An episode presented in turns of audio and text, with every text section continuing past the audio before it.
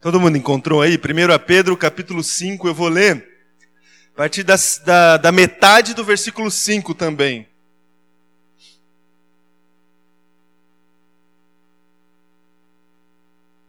Todos encontraram? Amém?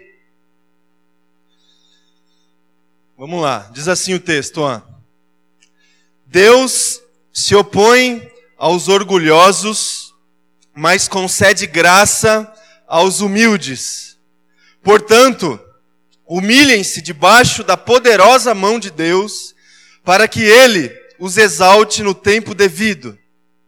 Lancem sobre ele toda a sua ansiedade, porque ele tem cuidado de vocês.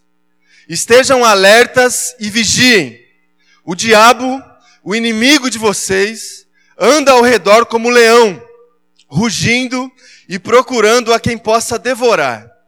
Resistam-lhe, permanecendo firmes na fé, sabendo que os irmãos que vocês têm em todo o mundo estão passando pelos mesmos sofrimentos. O Deus de toda graça, que os chamou para a sua eterna, para a sua glória eterna em Cristo Jesus, depois de terem sofrido durante um pouco de tempo, os restaurará, os confirmará, lhes dará forças e os porá sobre firmes alicerces. A ele seja o poder para todo sempre. Amém. Até aqui, irmão e irmã, vou convidar você a fechar os teus olhos mais uma vez, a se colocar na presença de Deus, colocar o teu coração na presença de Jesus, pedir para que ele fale com, conosco essa manhã. Faz isso agora, fale com Ele. Senhor Deus Pai, nós nos colocamos diante da Tua palavra agora. Deus, que a ministração do Senhor através do Teu Espírito chegue ao nosso coração, Deus, em nome de Jesus. Em nome de Jesus, Pai, nós estamos aqui para Te louvar, para Te adorar e fazemos isso também, Deus, quando nós nos colocamos com o nosso coração humildemente aberto para ouvir a tua palavra. Deus, que isso aconteça, que a gente saia daqui, Deus, com a convicção de que nós ouvimos o Senhor essa manhã. Que a gente saia daqui, Deus, com força, com esperança no coração, para que amanhã ou depois desse culto, Deus, a gente comece a te glorificar mais no nosso dia a dia, com aquilo que a gente fala, com aquilo que a gente faz. Faz uma boa obra, Deus, essa manhã no nosso coração, através da tua palavra, Deus, em nome de Jesus, Pai. Amém. Amém. Irmão, irmã, é, a gente vai participar hoje da mesa do Senhor, que significa muito para nós para aqueles que receberam a graça, a misericórdia, é, o amor de Jesus. E antes disso, eu gostaria de preparar o nosso coração com uma reflexão aqui é, da palavra de Deus. Para introduzir a reflexão que eu quero trazer para o teu coração, gostaria de, de perguntar para você é, qual que é a relação que você faz na sua vida, no seu dia a dia, entre estética e essência estética e essência. A gente convive com esse paradoxo, essa relação entre estética e essência em todo o tempo. Em todo o tempo. Em várias ocasiões das nossas vidas, a gente convive com a relação estética e essência. E todos nós, mulheres, homens, às vezes os homens em algumas áreas específicas, as mulheres em outras, mas em determinadas áreas das nossas vidas a gente convive com essa relação entre estética e essência. Algumas, alguns exemplos aí para situar aí essa reflexão, com, como por exemplo com a, em relação à nossa vestimenta. A gente convive com isso. Estética e essência. Nem sempre a estética o que nós vestimos diz respeito àquilo que nós somos. Você concorda comigo? Nem sempre uh, uma, uma, um estilo social que seja, que é determinado pelo, uh, pelas roupas que uma pessoa veste, define quem essa pessoa é. Estética e essência. Uma outra situação que a gente convive é com o nosso corpo também. O pessoal aí da academia convive bastante com isso, né? Estética e essência. Pessoas preocupadas com a saúde, obviamente, deve se preocupar mesmo. Só que tem outras que se preocupam, além da saúde, muito mais com a estética. E essa estética corporal nem sempre define a identidade de uma pessoa. Nem sempre define a identidade de uma pessoa. É óbvio que existem é, algumas, algumas, é, alguns preconceitos em relação a isso, a estética e a essência. Mas nem sempre a composição corporal de uma pessoa define quem essa pessoa é. A gente convive também com essa relação entre estética e essência até quando nós nos alimentamos. Até quando nós nos alimentamos. Uh, hoje em dia, certamente você já, ou a maioria de nós já é, usufruiu ou se alimentou de um daqueles food trucks que tem aí em São Paulo para todo lado hoje em dia. É uma comida que esteticamente é bem bonita, que vem numa caixinha legal, impresso ali a marca do, do, do, do trailer, né? Eu sou da época do trailer, hoje é food truck, né? porque é tudo mais bonitinho, tudo mais estético. O trailer é estético, a embalagem é estética. O alimento pode ser que seja a mesma coisa que a gente come lá na praça no interior, mas tudo é muito mais bonitinho. E nem sempre a embalagem do alimento define o próprio alimento, não é? E outras é, situações mais que a gente convive com essa relação estética e essência. não sei se você já se sentiu atraído ah, em comprar um livro, por exemplo, pela capa do livro. Não é? Ou você só compra o livro porque ele é bonito, ele vai fazer parte da sua decoração. Nem sempre você vai precisar ler esse livro, mas ele vai ficar bonito lá na sua sala. A capa é bonita, não é? Não importa o que, que tem dentro do livro. Estética estética, estética e essência. Tem um personagem, um personagem bíblico, irmão e irmã, que conviveu com essa relação entre estética e essência em alguns episódios da vida. Você conhece a história do Davi? Conhece? Pelo menos dois momentos da história do Davi ele conviveu com essa relação estética e essência. Se você puder ler depois na sua semana lá em 1 Samuel, capítulo 16 e 17, contém essas duas histórias que eu vou trazer aqui para você. A primeira história que Davi conviveu com a relação estética e essência é quando ele foi ungido pelo Samuel para ser o próximo rei de, de Israel. Você conhece essa história? Você se lembra que Samuel chegou na casa do pai do Davi para ungir um de seus filhos para ser o próximo rei. E aí o desfile começou. E o padrão definido a princípio, para que o Samuel pudesse ungir um dos filhos é, do pai do Davi, era um padrão estético. Um padrão estético. Então chegou lá o mais esteticamente apropriado para ser o próximo rei de Israel. Samuel olhou, não é esse. E aí foi seguindo os próximos filhos nessa escala de padronização estética. Chegou, foram todos, e o Samuel não sentiu a, confirmação de Deus em relação à, à escolha de Deus do próximo rei de Israel. Perguntou: acabaram-se os filhos? E aí a resposta foi: ó, tem o Davizinho lá que nem eu nem trouxe porque é impossível ele ser o próximo rei de Israel. Ele não tem é, capacidade aparente nenhuma para que Deus pudesse escolher ele para ser o próximo rei de Israel, o Samuel chegou e, e disse para trazer esse Davi que estava lá cuidando dos animais no campo. Davi chegou e, de fato, você conhece a história, ele foi ungido pelo Samuel para se tornar o próximo rei é, de Israel. E se você se atentar lá no texto de 1 Samuel, capítulo 16, o verso que mais salta aos nossos olhos é o verso quando a gente encontra a expressão: o homem vê a aparência, mas o Senhor vê o coração. O homem se preocupa com a estética, mas o Senhor se preocupa com a essência, com a essência. Uma segunda, uma segunda passagem dessa história, da história de Davi, que ele conviveu com essa relação entre estética e, e essência, foi quando ele lutou contra o gigante, contra o Golias. Você se lembra dessa história também, uma história muito conhecida. Estava lá o Golias é, afrontando é, o, exército, o exército de Israel, dizendo se dentro do exército de Israel tinha algum homem para enfrentá-lo, e não tinha nenhum, aparentemente. Porque todo mundo estava com medo do Golias, da estética do Golias. Afinal de contas, era um homem grande, forte e guerreiro, que desafiava todo o exército de Israel. E chegou lá Davi para levar é, alimento para os seus irmãos mais velhos que estavam ali na guerra participando da cena. Davi não estava ali, Davi fez o seu papel de filho caçula, sabe? Aquele papel de que o filho caçula tem que fazer tudo para os irmãos mais velhos. E os pais é, também favorecem essa situação. Então os pais do Davi chegou para Davi, Davi, você que é o mais novo, vai lá levar alimento lá para os seus irmãos mais velhos, porque já há algum tempo eles estão lá, eles devem estar com fome. Davi chegou lá para levar o alimento, viu a cena.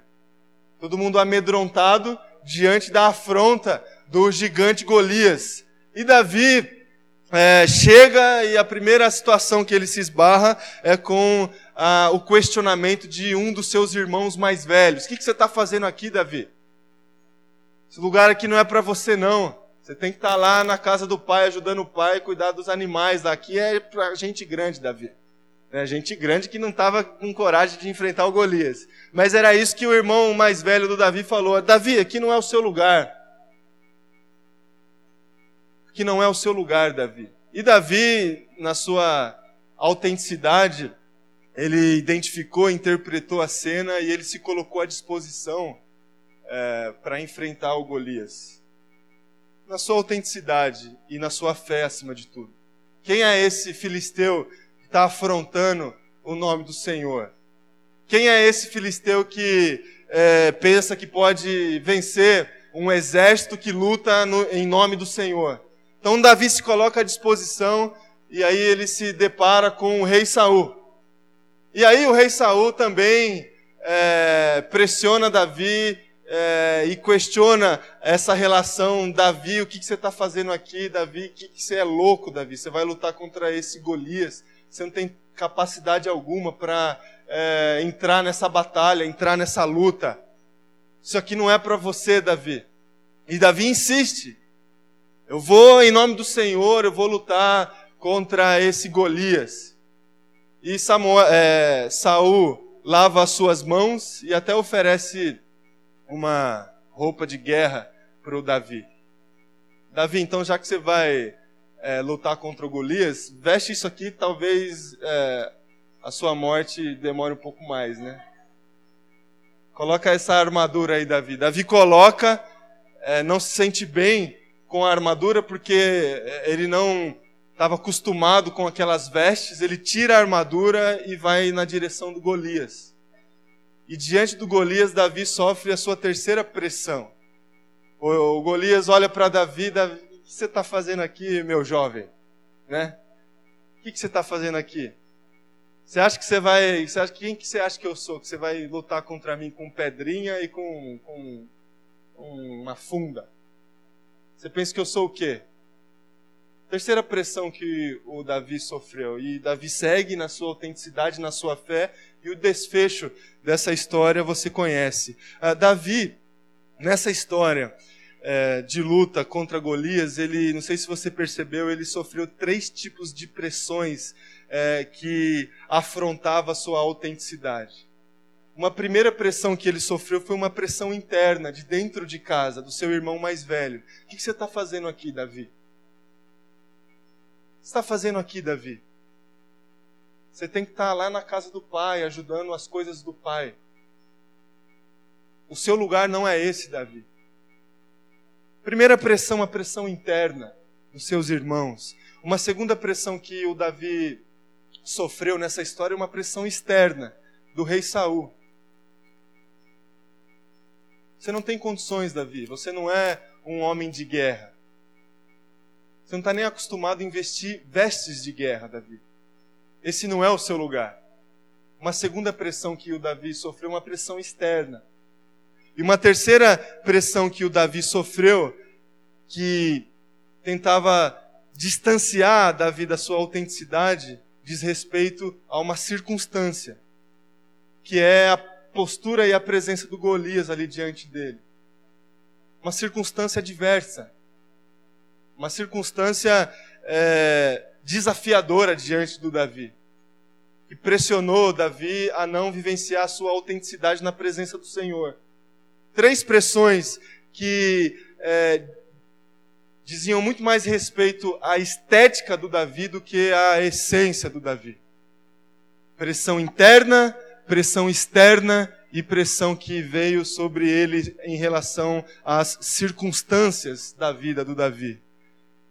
Irmão, irmã, a gente olha para as escrituras sagradas, para a sabedoria bíblica, e a gente percebe que nós somos desafiados. E escutamos isso hoje pela manhã, aqueles que estiveram aqui na, na nossa jornada. Nós somos desafiados a vivenciar a nossa identidade na presença do Senhor com autenticidade. Com autenticidade. Nós sofremos todo o tempo pressões. Pressões que é, tentam o tempo todo deturpar aquilo que nós somos na presença de Jesus. Pressões internas, dentro de casa, nos relacionamentos que a gente convive, que a gente cultiva todos os dias.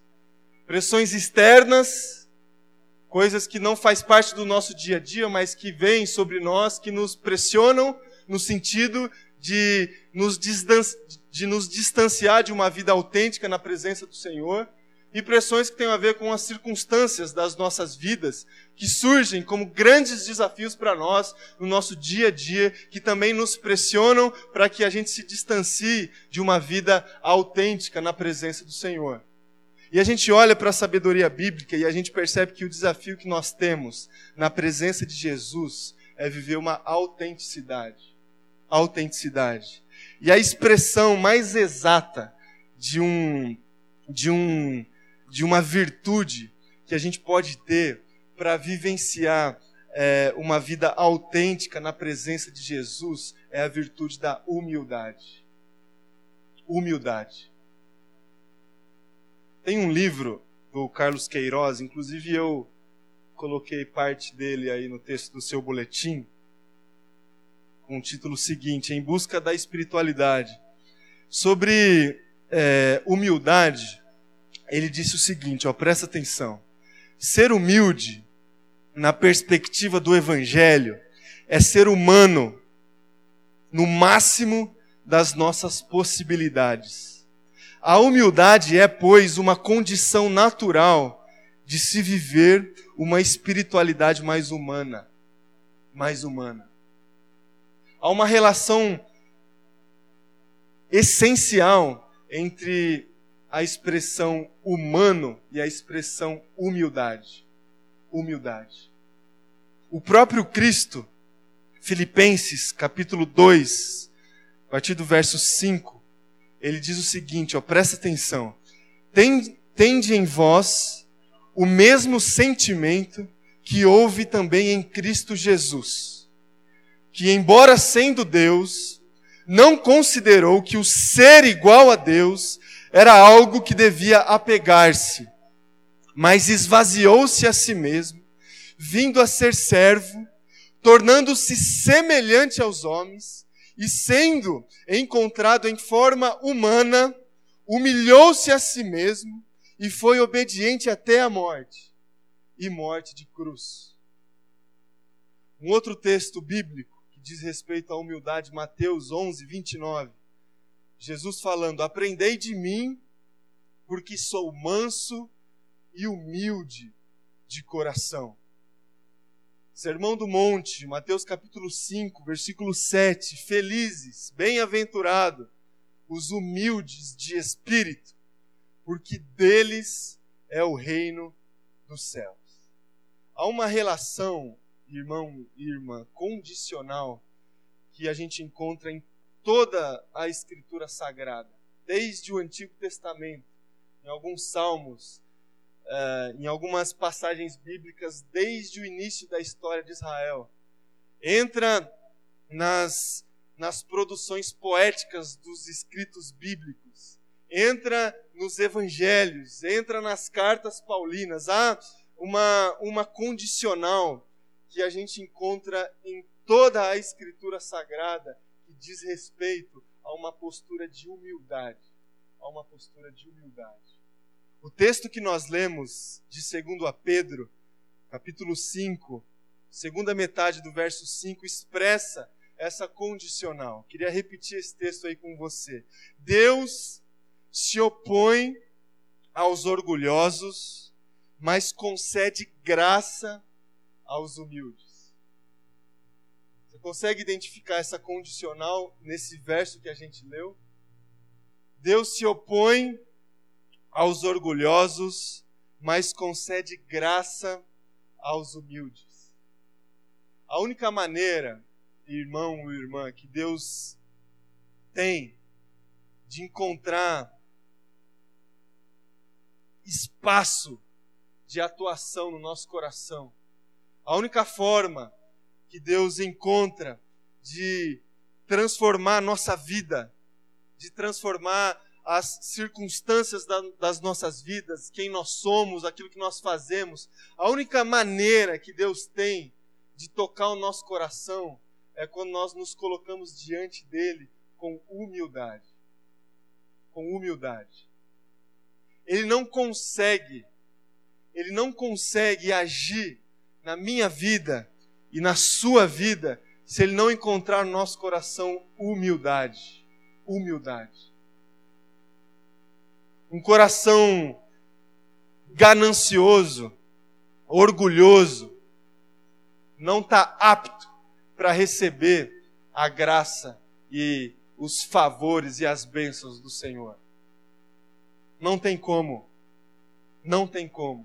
É uma condicional que você vai encontrar em toda a Escritura Sagrada.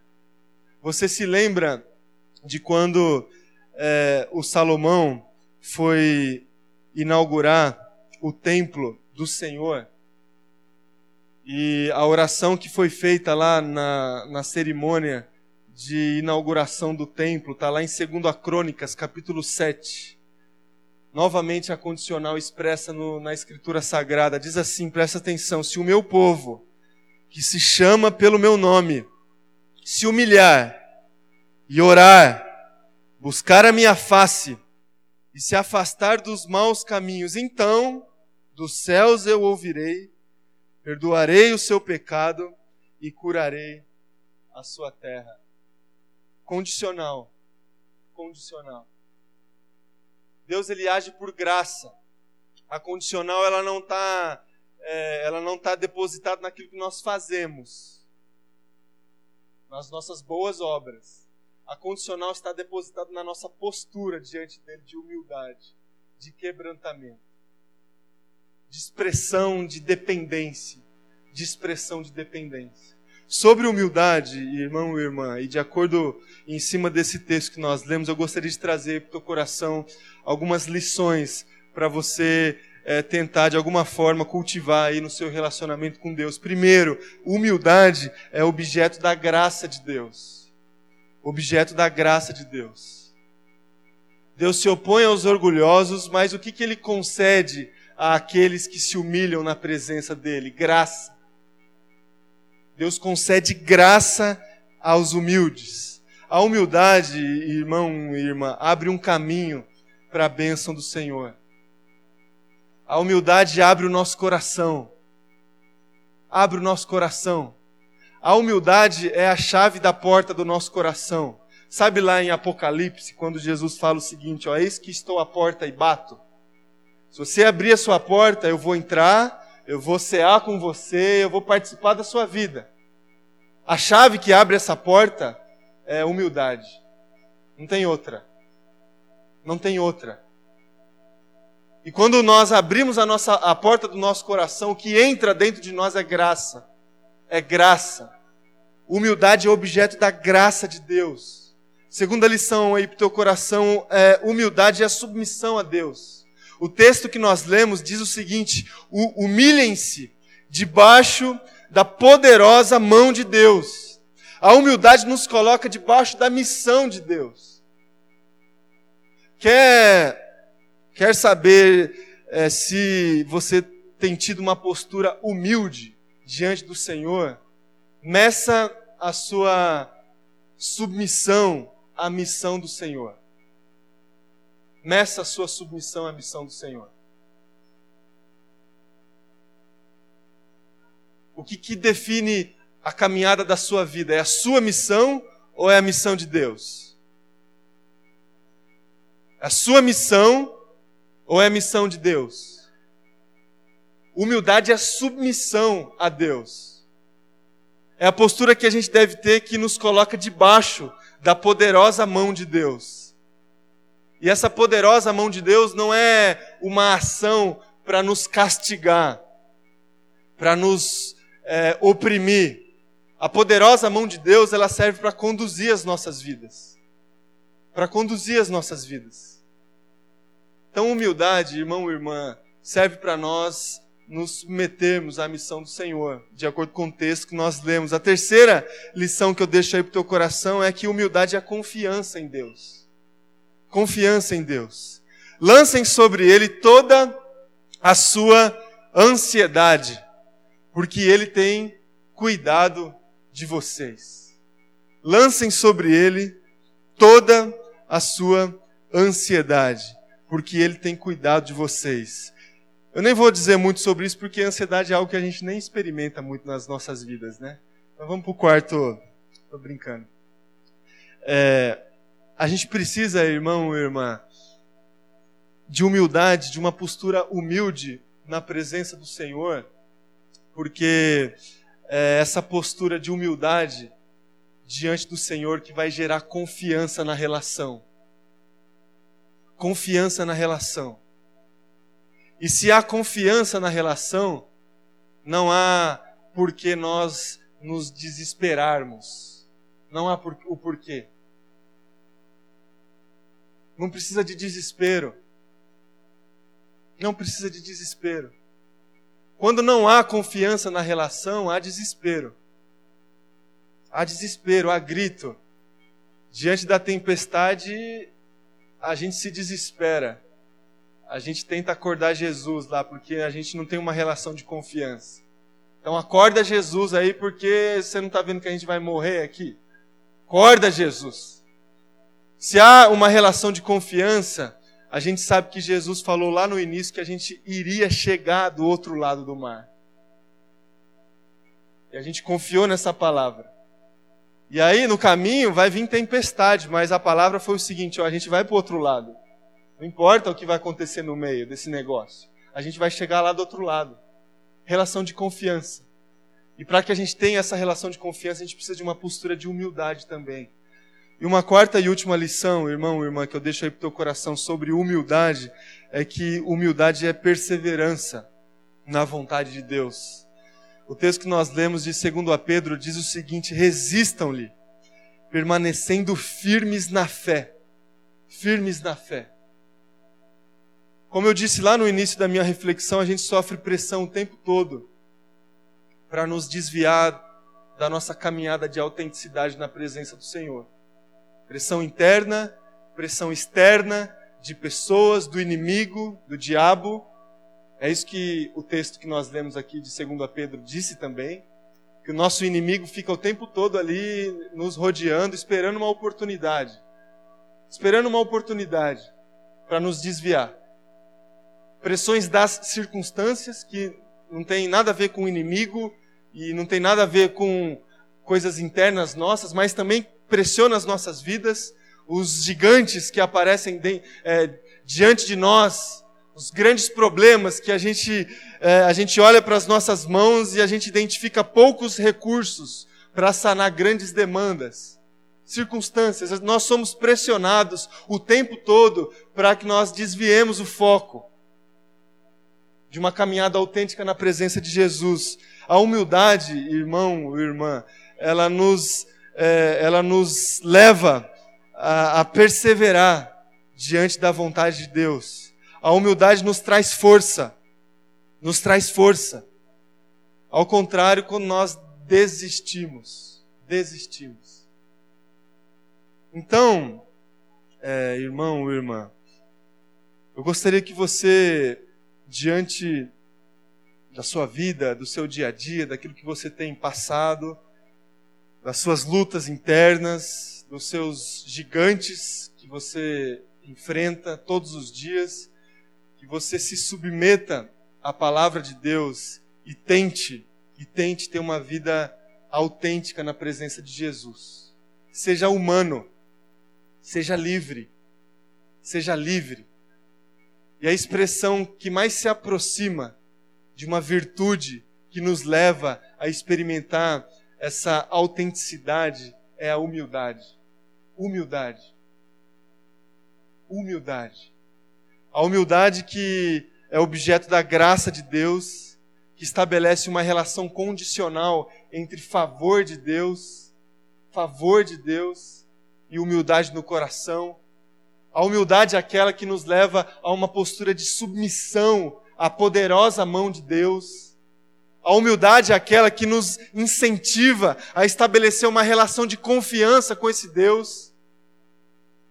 E assim, a gente pode depositar no altar do Senhor toda a nossa ansiedade, porque Ele tem cuidado de nós.